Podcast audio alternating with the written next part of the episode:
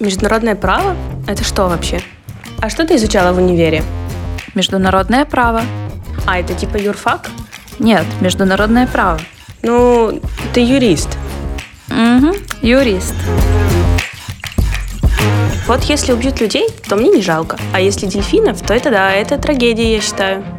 Если хотите гнить в тюрьмах, защищая своих подопечных, или рубить деньги как нотариус, идите на юрфак.